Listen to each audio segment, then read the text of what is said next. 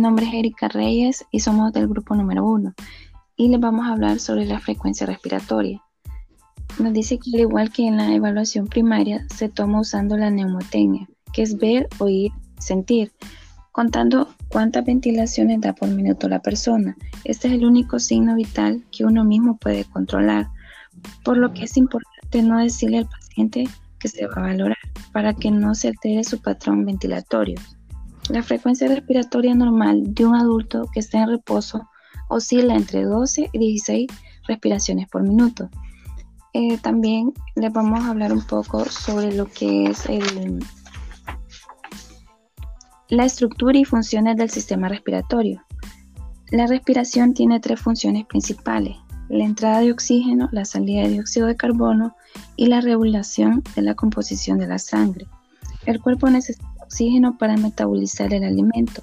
Durante ese proceso, el oxígeno se combina con los átomos. El sistema respiratorio permite la entrada de aire, sobre todo de oxígeno, a través de la inhalación y elimina dióxido de carbono a través de la exhalación. El sistema respiratorio involucra un gran número de órganos, incluyendo nariz, boca, faringe, traca, diafragma, músculos abdominales y pulmones. El aire es inhalado a través de la nariz y la boca y pasa a través de la faringe y laringe a la tráquea. La tráquea es un tubo cartilógeno que se, extiende hacia abajo desde la laringe y se divide en su parte inferior en dos ramificaciones, llamados bronquios primarios. Cada bronquio entra en un pulmón donde se subdivide en bronquios principales. Estos a su vez se ramifican en bronquios secundarios y estos en bronquios bronquiólogos para terminar en conductos microscópicos llamados conductos alveólogos, los cuales contienen minúsculos sacos llamados alveólogos. Los alveólogos y los capilares son los responsables del intercambio de oxígeno y dióxido de carbono. A continuación los dejo con mi compañera Pamela.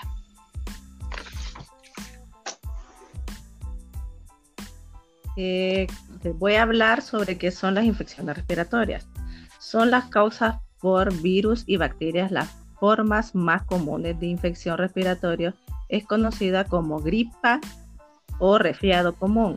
Afectan a las personas de todas las edades y es altamente contagioso. Su duración no supera más de los 10 días.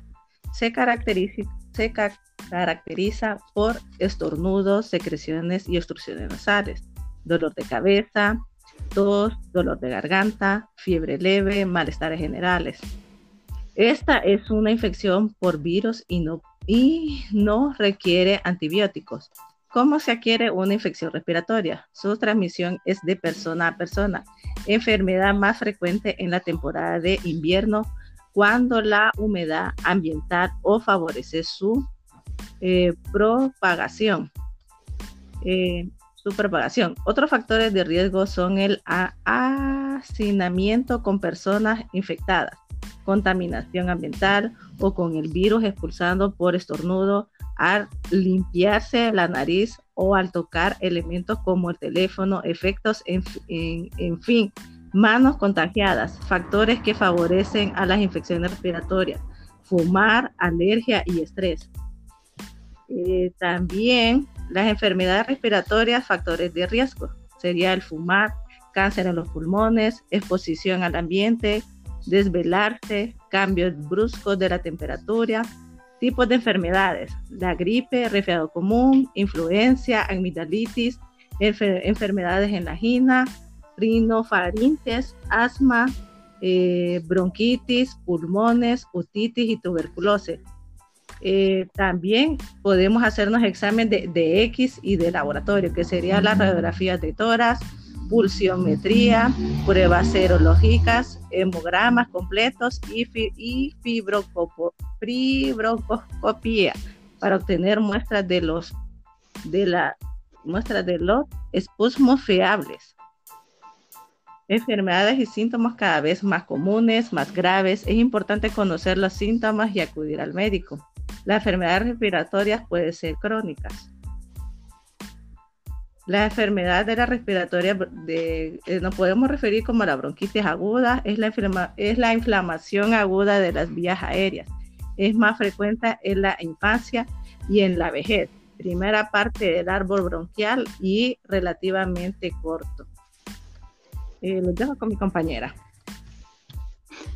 Ok, en conclusión, podemos llegar a un, gran número de padecimientos respiratorios. Están directamente relacionados con problemas de salud que pueden ser tratados por psicólogos de la salud. Por ejemplo, el fumar es un problema de salud mayor en el cual está involucrado tanto el efisema como el cáncer pulmonar. La diseminación de la tuberculosis puede ser reducida al estimular a personas con riesgo de padecer para que se practique una radiografía de tórax en forma regular. Métodos inútiles para el control de las infecciones, exposición a sustancias peligrosas en el ambiente de trabajo y la contaminación ambiental. También son factores que contribuyen a la incidencia y problemas respiratorios. Este, eso sería todo por nuestra parte y muchas gracias.